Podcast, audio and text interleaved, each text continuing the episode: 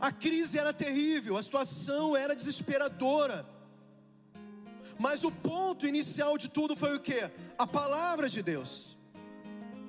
O profeta libera a palavra, e é interessante que a palavra é muito específica, porque ele fala assim: amanhã, por volta dessas horas, aquilo que era, que estava, do jeito que está hoje, vai se tornar passado, porque Deus vai mudar a situação.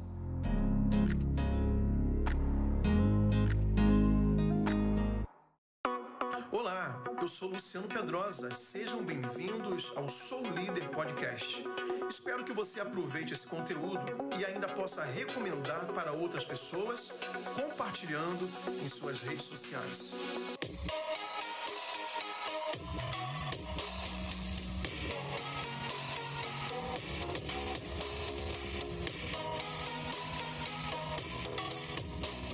Essa manhã eu quero ministrar um tema que tem por título Prontos para um Novo Tempo. E eu já quero perguntar quantos aqui estão com o coração cheio de expectativa para um novo tempo de Deus sobre você, sua casa, sua família, essa cidade, essa igreja. Diga glória a Deus. Amém. Abra sua Bíblia então em 2 Reis Segundo livro de Reis, capítulo 7. Nós vamos dedicar a palavra nesse capítulo e também um pouquinho antes, tem algumas coisas do capítulo 6. E eu quero que você permaneça a Bíblia aberta para você acompanhar a história. Nós vamos trabalhar em cima dessa história real, bíblica. E vamos ler aqui 2 Reis, 2 Reis, capítulo 7, versículo 1 e 2. Depois nós vamos ler o 19 e 20, tá bom? Versículos 1 e 2, 19 e 20, nessa leitura inicial. Diz assim a palavra do Senhor: Então disse Eliseu: Ouvi a palavra do Senhor. Assim diz o Senhor: Amanhã, a estas horas mais ou menos, dar-se-á um alqueires de flor de farinha por um ciclo, e dor de cevada por um ciclo à porta de Samaria. Ele está dizendo que os preços iriam baixar, ok? A inflação ia cair de uma hora para outra. Porém, o capitão, a cujo braço o rei se apoiava, respondeu ao homem de Deus: Ainda que o Senhor fizesse janela no céu, poderia suceder isso? Disse o profeta: Eis que tu o verás com os teus olhos, porém disso não comerás. Versículo 19. É o final da história. Aquele capitão Responderam ao homem de Deus: Ainda que o Senhor fizesse janela nos céus, poderia suceder isso, segundo essa palavra? Disse o profeta: Eis que tu verás com os teus olhos, porém disso não comerás. O que, que aconteceu? Assim lhe sucedeu, porque o povo o atropelou na porta e ele morreu. Eu quero fazer um contexto aqui dessa história para você entender melhor. Essa história se passa em Samaria, e havia ali alguns personagens importantes: profeta Eliseu, o rei, o capitão. E depois nós vamos ver também, não li aqui nessa parte da leitura, mas nessa história também a presença de quatro leprosos, que são figuras importantes nesse contexto que nós vamos ministrar a partir de agora. Mas qual era a condição de Samaria? Estava numa situação terrível, de miséria, de fome uma situação de calamidade pública ao extremo. Além de estarem é, num período de, de muita fome, não havia comida, não havia abastecimento naquela cidade por diversos motivos, mas também, além disso, eles estavam cercados e sitiados pelo exército da Síria, seus inimigos. Então a situação era mais grave do que você pode imaginar. Porque além da fome, além da miséria, além da pobreza, além do caos social, eles estavam cercados e eles não poderiam ter liberdade, por exemplo, de sair da cidade para ir para outro lugar, porque os inimigos estavam bem é, ao redor da cidade. Eles não poderiam fazer comércio, naquela época tinha a troca de mercadorias, então não tinha como eles irem em outro lugar pedir ajuda, porque simplesmente não tinha como isso acontecer. E a situação chega no, no ápice de, de calamidade, de miséria, de crise quando o próprio rei recebe a notícia que duas mulheres haviam combinado de matar seus próprios filhos para se alimentarem. Imagina para uma mãe chegar, decidir fazer isso com o seu próprio filho, imagina assim a intensidade da crise, o desespero que estava naquele lugar, naquela cidade. E quando o rei fica sabendo dessa história das mães que uma matou seu filho e a outra depois não quis mais fazê-lo, ele, ele, ele se desespera, o rei se desespera e ele chama o profeta Eliseu e ele culpa o profeta, né, como se ele fosse responsável por aquela tristeza que acontecia em Samaria. E é nesse exato momento que o profeta, usado por Deus, libera da parte de Deus uma, uma palavra de milagre uma palavra de esperança, uma palavra de mudanças para aquela situação, para aquelas pessoas, para aquela população, para aquela cidade inteira. Porém, quando o profeta libera, respondendo para o rei, que no dia seguinte Deus ia mudar a sorte daquela cidade, que Deus ia mudar aquela situação que parecia impossível de melhorar. O capitão que que assistia o rei, estava ali do lado, ele, ele não crê na palavra, ele fala assim, né, resumidamente, isso é impossível de acontecer. Isso que está dizendo não, não, não tem como haver, nem que, que o Senhor abrisse a janela dos céus, a situação poderia mudar. E o profeta rebate de primeiro, claro, sendo usado por Deus, fala assim: por, porque você não creu, porque você resistiu à palavra, porque você é um incrédulo, você vai ver a bênção, mas você não vai acessar a bênção. E nós lemos o final da história que foi justamente isso que aconteceu.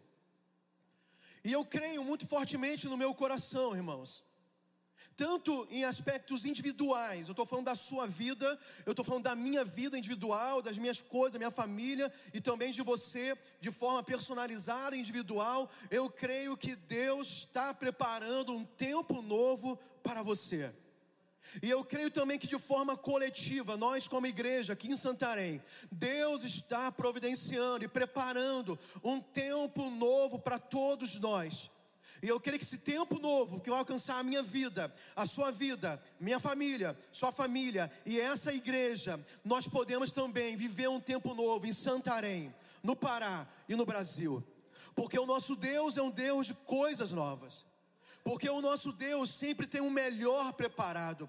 E a Bíblia fala que o choro pode até durar uma noite, mas a alegria sempre vem pela manhã. A Bíblia fala que as misericórdias do Senhor se renovam a cada manhã. A Bíblia fala que Deus, os planos de Deus para nós são planos de paz e não de mal. A Bíblia fala que os pensamentos de Deus sobre nós são maiores que os nossos pensamentos, assim como o céu é distante da terra. Então eu creio num Deus que é um Deus de temporadas, um Deus de estações, um Deus que sabe virar o jogo e nós precisamos aprender os princípios para estarmos preparados para o novo tempo. Porque nessa história aqui, Deus virou aquela situação. Deus transformou as circunstâncias. Alguns aproveitaram, alguns usufruíram disso, mas outros não. E no nosso tempo, quando Deus começa a mudar, quando Deus começa a agir, quando Deus começa a trazer avivamento, quando Deus começa a trazer um tempo de bonança, muita gente não consegue aproveitar. E nós vamos ver o porquê nessa palavra.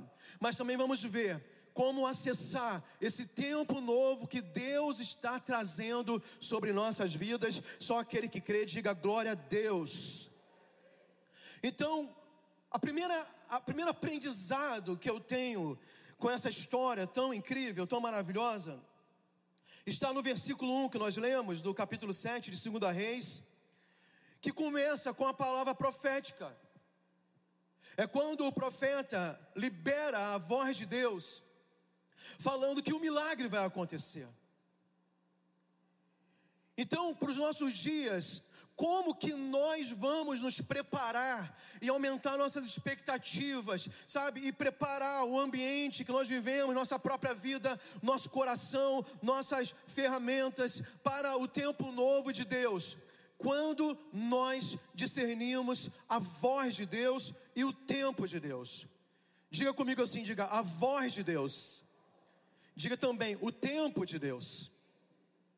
Basta uma palavra de Deus para que tudo seja transformado. Basta uma palavra de Deus, de acordo com a Sua vontade, para que o milagre venha sobre nós. Basta a palavra de Deus para que o sobrenatural dele se manifeste no nosso natural. Para aquilo que naturalmente é impossível se torna possível. E eu não sei qual é a tua impossibilidade nessa manhã. Eu não sei qual é o teu impossível hoje. Mas eu sei, se Deus liberar uma palavra ao teu favor, o que parecia impossível se torna possível. O que o natural dizia que era improvável se torna realidade para você. O que todo mundo poderia desacreditar, o que as circunstâncias dizem que não, Deus fala, chegou a hora, então Ele faz acontecer. Porque foi isso que ocorre nesse, nesse texto aqui, nessa palavra, nessa história bíblica. A crise era terrível, a situação era desesperadora. Mas o ponto inicial de tudo foi o que? A palavra de Deus. O profeta libera a palavra, e é interessante que a palavra é muito específica, porque ele fala assim: amanhã, por volta dessas horas, aquilo que era, que estava, do jeito que está hoje, vai se tornar passado, porque Deus vai mudar a situação. Era tanta escassez de alimentação que, por exemplo, parece com a situação que está ocorrendo no Brasil e outros países que estão em crise. A inflação aumenta os preços todos os dias. Né? A gente vê, por exemplo, a situação de hoje no Brasil. Ano passado a gente colocava combustível por, sei lá, menos de quatro reais. E agora está quase sete reais. Aí imagina, Deus libera uma palavra hoje aqui e fala assim, pessoal, se preocupa não, tá bom? Porque amanhã você vai colocar combustível ali por um real. Ô oh, glória, quantos creem? Se Deus falar, amado, vai acontecer. Amém? Né? Já viu aquela piada que o, a pessoa vai abastecer o carro e fala para o frentista: põe 50 reais aí. Aí o frentista fala assim: tá bom, até daqui a pouco. 50 reais é, dura nem um dia mais, né? Até daqui a pouco. Mas era mais ou menos isso, mas lá era muito mais grave. Lá era a comida e o profeta fala assim, pela voz de Deus: amanhã vai ser tudo diferente. Ele dá a hora, ele dá o dia, ele fala assim: Deus liberou, liberou a palavra para esse momento, esse é o tempo. Hoje é o dia final dessa calamidade. Hoje é o último dia da sua, da sua luta. Hoje é o último dia dessa guerra. Hoje é o último dia desse, dessa tristeza no seu coração. Hoje é o último dia dessa enfermidade, hoje é o último dia desse desemprego, hoje é o último dia dessa crise matrimonial. E tudo começa por uma palavra de Deus e o tempo de Deus. Eu não sei quantos já tiveram experiência com isso, de ter uma promessa de Deus, mas também você ter que viver o tempo de Deus para que as coisas aconteçam. Não adianta você ter uma promessa se você antecipa e se você pula as etapas que Deus quer te ensinar durante o tempo que Ele quer que você tenha esse aprendizado. Então, duas coisas são essenciais: você tem uma palavra, uma palavra rema, uma palavra revelada, uma palavra específica sobre isso, mas, porém, você discernir o tempo para isso acontecer.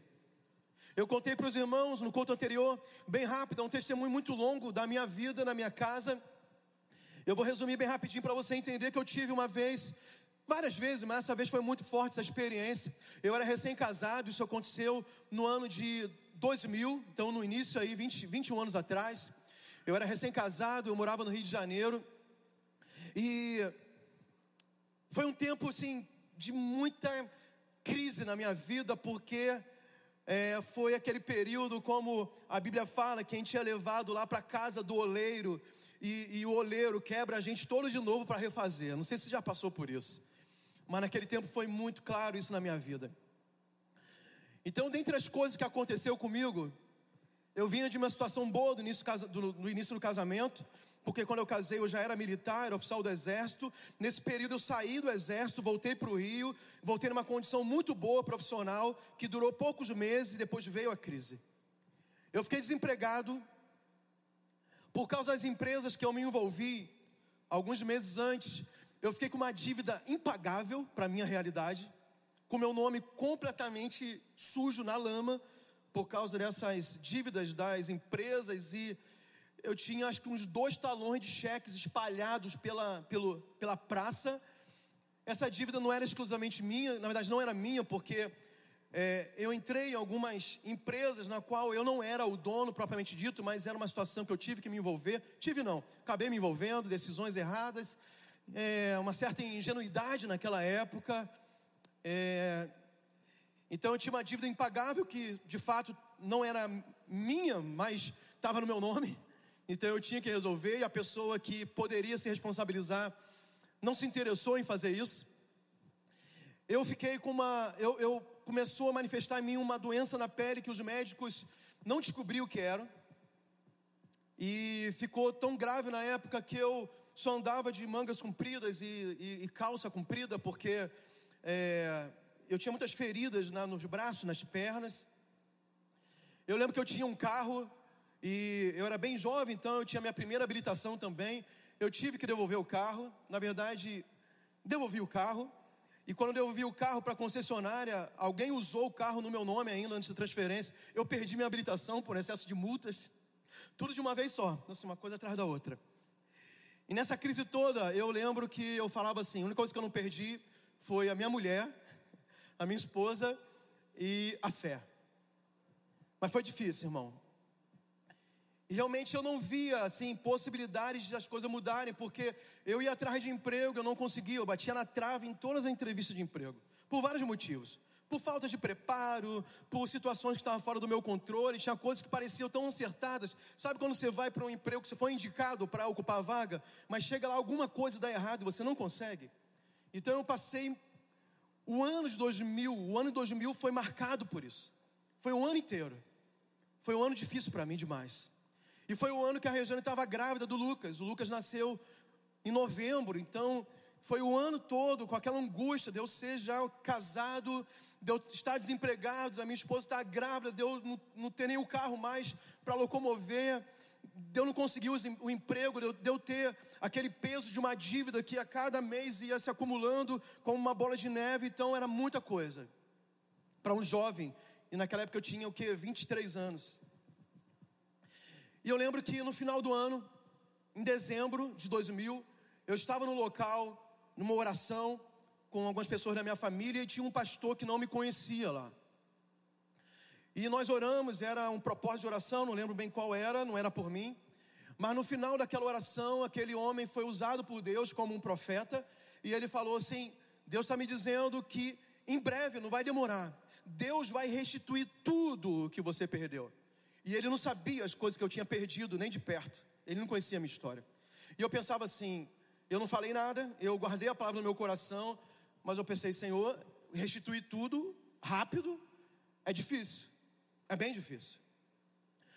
E amados, eu não tenho como prolongar a história, mas isso era dezembro de 2000, quando foi fevereiro, final de fevereiro, início de março, então passaram ali três meses, as coisas começaram a acontecer eu fui convidado a voltar para o exército brasileiro, da mesma posição que eu tinha. É, isso é uma, um fato totalmente diferente na história das, dos, dos, militares que eu conheço, da, do quadro que eu estava.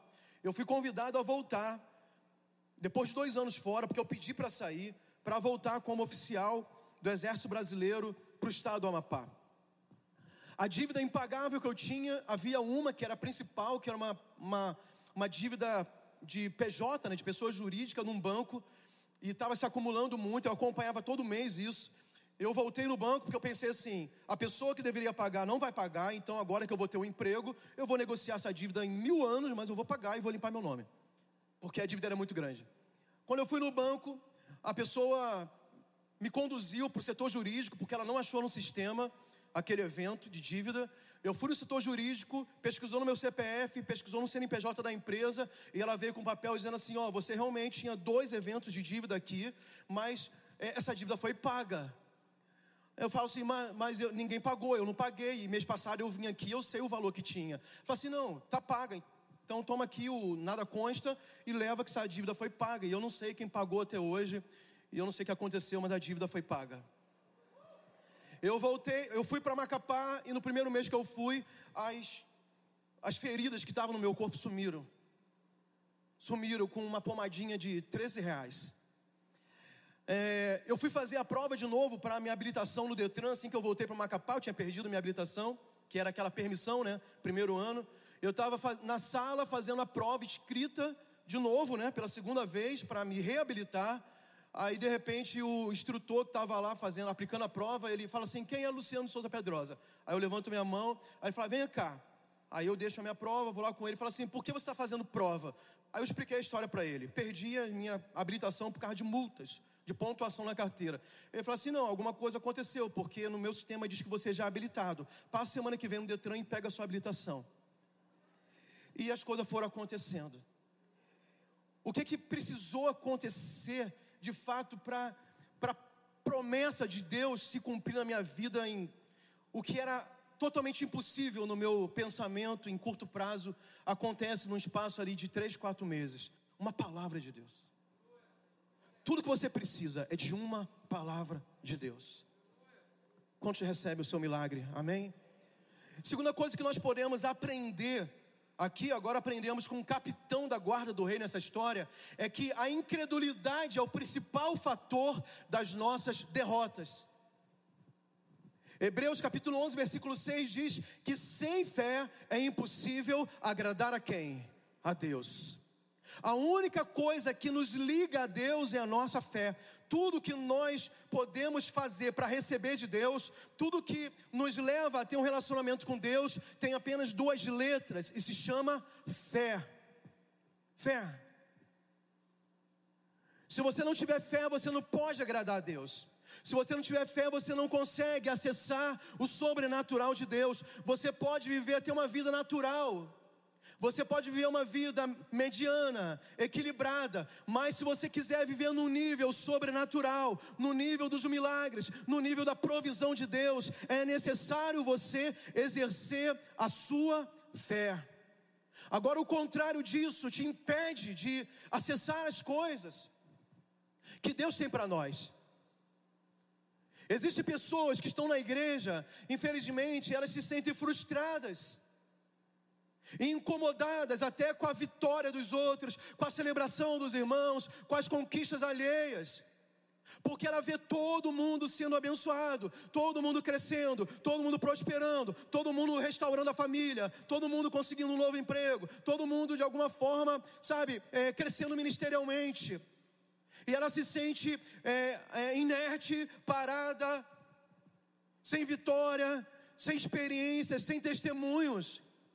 O que que justifica isso? Será que Deus ama mais a um do que a outro? Não, a Bíblia fala que Deus não faz acepção de pessoas. Possivelmente essa pessoa que não tem experiências com Deus é porque tem vivido um nível de incredulidade em sua vida. E foi isso que aconteceu com o capitão do rei. Ele viu todo mundo acessando a vitória no final. O povo saiu correndo da cidade. Depois nós vamos ver a história completa. Ele, o povo saiu correndo para pegar a sua bênção, porque Deus tinha mudado a situação, Deus tinha dado vitória. Mas aquele homem foi atropelado na porta da cidade. Ele não conseguiu dar nenhum passo em direção à sua vitória. Ele não teve tempo para isso. Mas o culpado disso foi o seu próprio coração um coração incrédulo, um coração que se baseia, a, a, baseia a sua fé nas circunstâncias, e se você olhar para as circunstâncias, são as piores possíveis. O que, que nos cerca hoje? São as piores notícias. É um tempo difícil de se viver no mundo, de muitas enfermidades, de muita crise econômica, de muita violência, de muitos desastres de pessoas egoístas, egoístas, de pessoas que não se amam, que tratam mal uns aos outros, separação familiar, tantas coisas ruins. Mas aonde você vai colocar a tua fé? Aonde você vai alicerçar a sua fé? E a palavra de Deus diz também sobre ela mesma, que a fé vem pelo ouvir, e ouvir pela palavra de Deus. Isso é muito mais do que ouvir a palavra. Quando fala pela palavra, é você colocar a palavra como um filtro no teu ouvido espiritual. E não importa a palavra que venha, esse filtro vai permitir que passe para o seu coração somente aquilo que é a vontade de Deus para você. Somente aquilo que te edifica, somente aquilo que te dá esperança. Não é o que está escrito lá em Lamentações, se eu não me engano, que eu, que eu quero trazer à memória aquilo que me traz esperança. Não é ouvindo o Jornal Nacional que você vai aumentar a tua fé, pelo contrário, você vai ficar deprimido, vai ficar ansioso, tanta coisa ruim que a gente escuta, que a gente assiste. Mas quando você coloca os teus olhos, o teu coração e planta os teus ouvidos na palavra de Deus, isso vai solidificar a tua fé e você vai começar a entender que Deus, que age no sobrenatural, ele pode mudar qualquer situação na sua vida, não importa quais elas sejam. Quantos podem dar um glória a Deus por isso? Aleluia, aleluia. As palavras negativas expressam incredulidade. O que, que você tem falado nesses dias? Você se reúne com os amigos para descer o sarrafo no governo? Para falar que o Brasil não presta? Para dizer que Santarém é uma cidade horrível? Porque lá em Provérbio 18, 21, esse texto fala que nós usufruímos daquilo que nós falamos. Se a tua palavra for de vida, você vai ter vida no amplo aspecto da palavra. Se você fala bênção, você vai ver bênção. As suas palavras são sementes para a sua vida. Agora, se você fala de desgraça, de destruição, de incredulidade, se você é zombador, se você é murmurador, não espere outra coisa, porque mais uma vez, as suas palavras são as sementes que vai produzir a sua colheita. Então não repita o erro que esse capitão da guarda do rei cometeu. Ele zombou da palavra, ele descreu da palavra, portanto, ele não recebeu a bênção que estava disponível para todo o povo. Terceiro ponto que nós podemos aprender, e agora vai entrar, vão entrar os personagens mais importantes dessa história. O terceiro ponto que quero dizer para você é o surpreendente caminho da fé. O caminho da fé é um caminho sublime, é um caminho surpreendente. E nessa história agora entram os quatro leprosos. Nesse mesmo dia que o profeta libera a palavra para o rei a respeito de Samaria, na porta daquela mesma cidade, do lado de fora, havia quatro leprosos. Por que eles estavam do lado de fora? Porque eles eram impuros, eles, eles poderiam contaminar o povo. Entenda que a lepra era uma doença altamente contagiosa e não havia cura. Está lembrado? Ainda estamos em tempo de Covid-19. Quem tem sintomas vai se isola para quê? Para não infectar as pessoas. Por quê? Porque é muito perigoso. Naquela época a lepra não tinha cura. Então, quem tinha sintomas de lepra ou era detectado com essa doença, ficava realmente à margem da sociedade, isolados.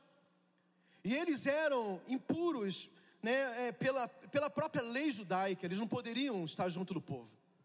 Por isso eles estavam fora da cidade, na frente do portão. Se a situação da cidade era horrível, de fome, escassez, miséria, de medo, imagina desses homens que não podiam entrar na cidade e não podiam sair de perto do portão porque o inimigo estava bem na frente. Eles estavam correndo risco, se os inimigos decidissem avançar para Samaria, eles eram os primeiros a morrer. Eles não tinham como acessar o pouco de comida que havia na cidade. Eles estavam, eles eram, eles estavam na pior situação possível. Porém, eles têm um momento de decisão muito importante. Eles conversam entre eles e eles falam assim: ó, nós quatro estamos aqui, nós vamos morrer de qualquer maneira. A gente não pode entrar na cidade porque lá nós fomos excluídos. Então, o que nos resta é arriscar nossa própria vida. Vamos até o acampamento do exército inimigo, porque se nos matarem lá, que seria o normal, a gente vai morrer aqui mesmo, então a gente não tem nada a perder. E a Bíblia fala que eles falaram sobre isso e eles foram até lá. Amém? E eu vou contar logo a história por completo. Quando eles vão até lá e chegam no acampamento dos inimigos, do exército da Síria, eles encontram o acampamento completamente vazio de pessoas, abandonado pelo exército, e todas as tendas armadas com todo o suprimento de comida em excesso, com roupas, com certamente com riquezas, com tudo que o exército conduzia consigo. Suprimento necessário em abundância. E eles acessam aquela bênção, eles se fartam daquele alimento, mas muito mais do que isso, além deles serem abençoados, eles voltam para a cidade para dar as boas novas. E eles anunciam: pessoal, Deus agiu. Agora pensa o seguinte: eles não sabiam da promessa, eles não sabiam o que o profeta tinha falado para o rei mas eles anunciam o milagre de Deus. Aí é nesse momento que o povo fica sabendo, eles começam a correr, eles passam pelo portão, aquela multidão correndo para buscar comida, para buscar suprimentos, para receber as suas bênçãos. E é naquele momento que o capitão da guarda é atropelado pela população. E ele é o único que não consegue acessar a vitória que Deus tinha providenciado. E nós vamos aprender algumas coisas ainda sobre esse caminho da fé. Primeira coisa, sobre o caminho da fé. Eu acho interessante isso. O fato de Deus usar os leprosos me dá muita esperança. Lembra da semana passada, eu estava aqui pregando também, falei sobre o rapazinho dos cinco pães e dois peixes? Mais uma vez a história se repete. Deus usa os loucos desse mundo para confundir os sábios. Deus usa os menos prováveis para realizar o seu milagre. Isso me dá a mim muita esperança. Porque se Deus escolhe os leprosos, ao longo da história bíblica, Deus usa um menino com cinco pães e dois peixes, Deus usa os leprosos, Deus usa até uma mula para falar com o profeta. Irmãos, eu acho que Deus pode me usar. eu acho que Deus pode me colocar, sabe, num patamar de fé, onde eu posso acessar os milagres de Deus e eu posso ser um agente para um agente de Deus para transformar a vida de muitas pessoas também. Mas eu quero falar mais sobre isso. Olha só, o combustível do milagre é o que? A fé. E como se e como se usa a fé de modo que agrada a Deus e, e faz a mão de Deus se mover. Primeiro, a fé se manifesta quando nós não temos mais nada a perder. Enquanto você tiver baseado, amparado nas suas possibilidades, nos seus recursos, na sua sabedoria, na sua inteligência, na sua influência. Você vai viver de acordo com esse limite natural. Eu não estou dizendo que você não possa viver bem, não, até pode. Entretanto, quando chega o momento que é necessário haver um milagre, e no caso de Samaria, só Deus podia mudar aquela situação. Quando chegar o momento que nós precisamos da manifestação do milagre de Deus, tudo o que nós achamos que temos em nós não será suficiente. Então, quando eu chegar à conclusão que eu não tenho mais nada a perder e tiver disposto a entregar tudo para o Senhor e confiar completamente nele, eu começo a andar num nível de fé onde os milagres de Deus vão se manifestar sobre a minha vida e aonde eu estiver. Por que você está falando isso, pastor Luciano? Porque foi o que aconteceu com os leprosos. O que, que eles falam uns para os outros? Segundo Reis 7, versículo 3. Para que estaremos nós aqui sentados até morrermos? O que restava para eles? A morte. Eles não tinham recursos. Eles não tinham ajuda de ninguém. Eles só poderiam esperar algo diferente, sobrenatural acontecer. Eles só poderiam esperar que Deus agisse em favor deles. E de fato eles não sabiam o que esperava. Mas a Bíblia fala que eles decidiram isso. Não temos mais nada a perder. Então vamos seguir em frente. E amados, Deus espera isso de nós. Deus espera isso de nós. Que nós deixemos tudo na mão dele. Eu não estou dizendo que, sabe, entenda, não estou dizendo que você que já prosperou tem que se tornar miserável de novo. Não estou dizendo isso não. Não estou dizendo que você que tem algo construído em Deus, que isso tem que se desfazer, não. Eu estou falando para o teu coração não ficar baseado nessas coisas. Eu estou dizendo que existem momentos que, por mais que nós tenhamos alguma estrutura, algum recurso aqui na terra, tem momentos que só Deus vai poder agir. E é nesse momento que você vai falar assim: Poxa, é tão legal eu ter isso tudo, me ajuda em muitas coisas. Mas a partir de agora, Senhor, isso aqui não é suficiente. Eu vou ter que tomar uma decisão e vou entregar tudo nas tuas mãos. E vou confiar completamente no Senhor. É igual o apóstolo Paulo, ele, ele diz, ele era um cara sábio, ele era muito culto, ele era influente, ele era destaque na religião que ele tinha antes lá entre os fariseus, mas ele fala assim: Eu considerei tudo isso como um lixo para eu conquistar o que Deus tem para mim, o que Jesus tem para mim. Comparado com aquilo que Jesus tem para mim, tudo isso é um refúgio, é descartável, não serve para nada. Porque ele diz: Porque agora para mim o morrer é lucro, mas o viver é Cristo. Não é que ele quisesse morrer. Ele estava dizendo que na terra não tinha nada mais que prendesse ele. Enquanto ele estivesse vivo, o viver dele seria Cristo. Cristo. Porque a esperança dele estava em Jesus. Quero perguntar se a tua esperança está somente nele. Se tiver, dê um aplauso bem forte àquele que é digno de receber a glória.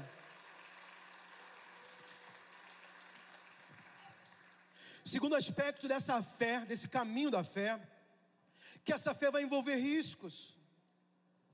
Essa fé vai envolver riscos. O que que ocorre? Eles saem para pedir ajuda lá no acampamento do inimigo. Eles tinham garantia que eles não seriam assassinados lá? Não, não teria, não tinha. Eles nem tinham ouvido a, a profecia. Eles apenas saíram. E eles colocaram a vida deles em risco. Ah, mas eles iam morrer mesmo, de fato. Eles chegaram à conclusão que não tinham nada a perder. Mas eles poderiam, quem sabe, viver mais um, dois dias. Do que ser assassinado lá no, no, no acampamento do inimigo. A fé envolve riscos. E Deus, Ele está te chamando, se você quer viver num nível mais alto nele. Eu não sei de fato qual é a situação de risco, não estou falando só de risco de vida, não, né? Mas outros riscos nós corremos de aceitar as propostas de Deus. Eu não sei o nível de comprometimento que Deus exige de você, que pode colocar algumas expectativas, alguns planos que você tem em risco. E eu não estou nem dizendo que esses planos não sejam de Deus, mas estou dizendo de você entregar o controle para Ele sem garantia exatamente que tudo vai ser da maneira que você espera. Eu, quando me tornei pastor, irmão, sinceramente, não era meu plano ser pastor, não fazia parte do meu plano de vida. Os meus planos, ao contrário, eu queria muito servir na igreja, como eu sempre servi, mas eu nunca quis depender de receber uma oferta, um salário da igreja. Eu queria servir na igreja. Eu tinha minha profissão, eu já tinha me formado na faculdade, estava me especializando, e na verdade, quando me tornei pastor, eu estava na melhor fase profissional da minha vida. E para mim foi difícil. E o pastor, quando me propôs, ele falou assim: Você vai estar tá disposto, mais ou menos assim, né? Não com essas palavras, mas era isso. Está disposto a correr riscos? Como pastor, você não tem garantia de nada. Se a igreja um dia não puder te pagar, a igreja nunca vai te dever nada. Aqui você não tem fundo de garantia. Aqui você não tem carteira assinada. Aqui você não vai receber um terço para tirar suas férias. Aqui você não tem seguro-desemprego. Está disposto? É isso que você quer? É o teu chamado? Sim ou não? Eu falei, Senhor, dura coisa me pediste, mas vamos lá, se é isso que o Senhor tem para mim, e fazem dez anos. Eu tive que correr risco. Lá fora tinha risco, claro que tinha, né?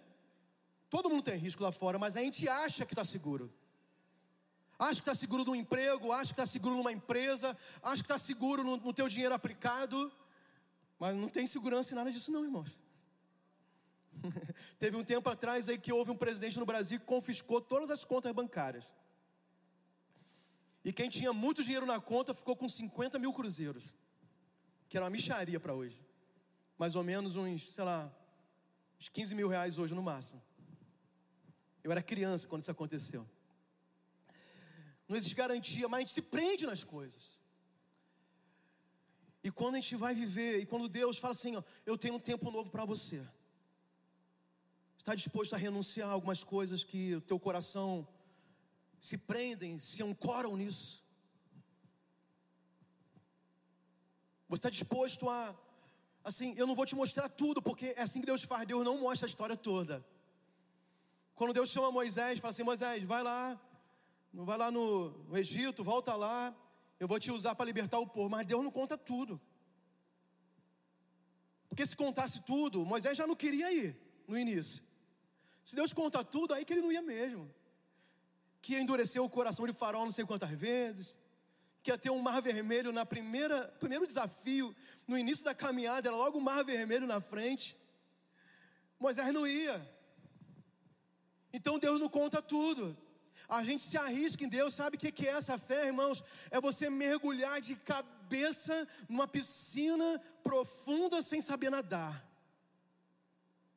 sabendo que aquele que está te convidando para essa viagem, essa jornada, essa aventura, ele é um Deus fiel. Quantos confiam no Deus fiel? Amém? Então, tem que estar disposto a arriscar isso que os leprosos me ensinam. E outra coisa, essa fé requer uma ação. Essa fé requer uma ação. Qual é a ação? De ir. Eles se levantaram e foram. Primeiro eles conversaram. O que, que nós vamos fazer? Vamos lá no exército. Mas não foi apenas um pensamento, uma conversa vazia, não. Eles se levantaram. E eu quero ler contigo aqui rapidinho para a gente finalizar. O versículo 5 diz assim: sobre os leprosos: Levantaram-se ao anoitecer. Diga anoitecer. Mais forte, diga anoitecer. O que, que eles fizeram ao anoitecer? Eles se levantaram e foram. Agora vamos ver aqui o que acontece no versículo 7. O versículo 7 já está dizendo o que aconteceu lá no acampamento do exército sírio. Diz assim: pelo que se levantaram e fugindo ao, diga, anoitecer. Então, duas ações simultâneas. O que que os leprosos fizeram? Eles se levantaram ao ao Aí, instantaneamente, a Bíblia fala que lá no, no, no, acampamento do exército inimigo, houve um barulho, como se vários exércitos estivessem entrando no acampamento deles, e eles fugiram, diga, ao anoitecer. Irmão, isso é muito forte. Quando aqueles leprosos deram o primeiro passo ao anoitecer, em direção àquilo que eles não sabiam o que era, mas precisavam de um milagre para arriscarem sua vida, para reconhecendo que eu não tenho nada a perder, já estamos, já estamos mortos. É questão de tempo. Mas o meu milagre pode estar bem à minha frente. O que, que eu vou fazer? Eu vou ter uma ação, eu vou ter uma atitude, eu vou me levantar. Exatamente no mesmo momento, simultaneamente, Deus entra e intervém. Aquilo que pertencia a Deus fazer, ele faz no meio do exército inimigo. E aqueles homens, aquele exército foge completamente. E quando os leprosos chegam lá, se deparam com aquela fartura. Nós precisamos ter ação na nossa fé. Você precisa agir. Você precisa dar o primeiro passo. Pastor, o meu milagre é no meu casamento, que não está bom. Dê o primeiro passo. Ah, mas o meu marido que tem que melhorar. Dê você o primeiro passo. É minha esposa que tem que ser mais carinhosa. Dê você o primeiro passo. Pastor, é meu emprego. Estou desempregado. Dê o primeiro passo. O que você tem que fazer? Tem que voltar para a faculdade? Volte. Tem que fazer um curso de especialização? Faça. Tem que mandar currículo? Comece a mandar. Pastor, meu ministério não vai bem. O que, é que eu faço? dê o primeiro passo.